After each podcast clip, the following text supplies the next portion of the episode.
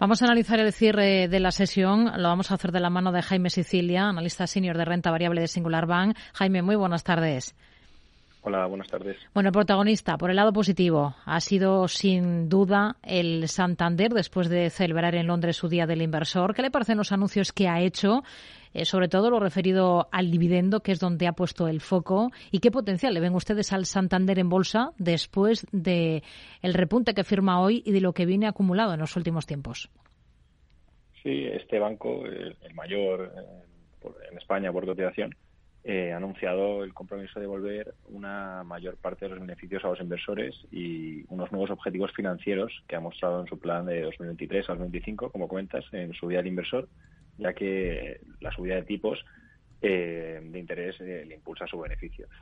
Mm, así, el nuevo objetivo de ROTE, el, retorno de capital tangible solo, del 15% al 17% está muy por encima del 13% que tenía el consenso de mercado.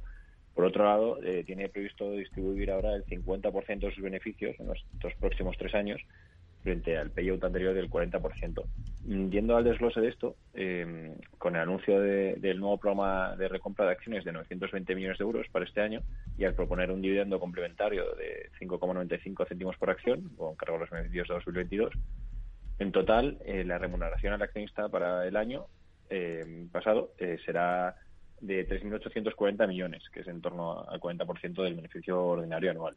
Y con todo está cotizando justo al nivel del estallido de la pandemia, que, en la bolsa fue el 14 de febrero de 2020. La acción había estado eh, bajando en los últimos trimestres y desde hace unos meses eh, la verdad es que ha apuntado enormemente. Mm, todo este anuncio en realidad ha ido en línea un poco con el sector. Rivales como Unicredit, BNP Paribas o UBS ya han anunciado planes para repartir miles de millones de euros a los inversores en los próximos años. Y, por ejemplo, el banco italiano Intesa San Paolo eh, se ha fijado como objetivo un ratio de reparto del 70%, uno de los más altos de Europa. Hmm.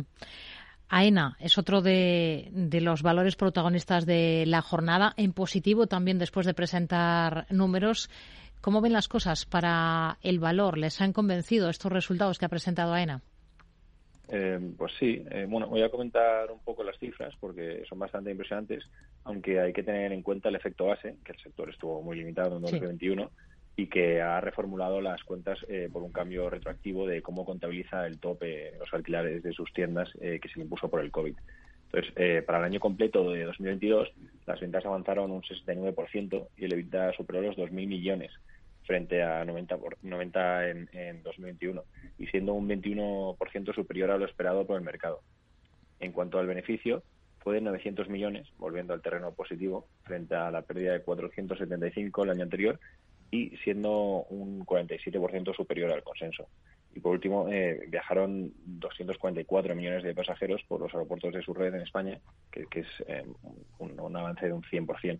Y en el trimestre, en el último trimestre de año, las ventas eh, superaron por 18% a lo esperado y el beneficio lo hizo con un 50% gracias a los resultados, sobre todo del comercio minorista. Entonces, AENA ve ahora el tráfico español entre el 94 y el 104% de los niveles de 2019, con el escenario central en el 99% y frente al 97% máximo eh, que preveía anteriormente.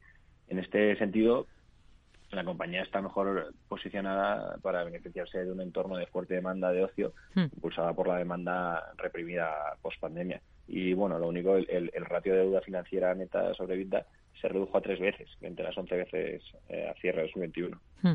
Hemos visto en el lado opuesto un varapalo y en bolsa para Grifols y en el mercado continuo también hemos estado pendientes de algunos nombres, por ejemplo, el de OHLA ¿Cuál es el escenario con el que trabajan ustedes para el valor? Pierde 97 millones en el último año, pero por atípicos, y alcanza récord en, su cartera.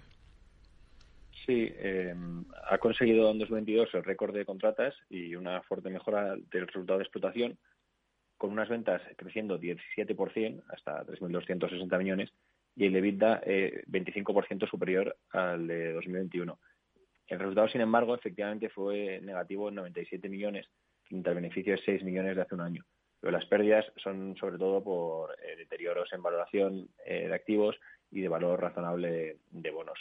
No obstante, ha puesto en marcha una segunda tanda de desinversiones con el objetivo de reducir la deuda y está en conversaciones eh, para vender eh, Ingesan, que es el buque insignia del área de servicios, representa el 10% de la facturación del grupo y hace actividades como limpieza, mantenimiento, eh, servicios urbanos como eh, gestión de residuos y va a relanzar este año la venta del 50% del complejo Canalejas de Madrid y mm. otras desinversiones menores para reducir la deuda con recurso a 200 millones, que supondría 2,5 veces sobre vida.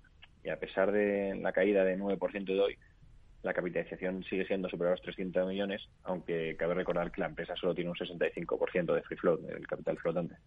Pues son algunos de los protagonistas del día en la bolsa española. Jaime Sicilia, analista senior de renta variable de Singular Bank. Gracias. Muy buenas tardes. Gracias.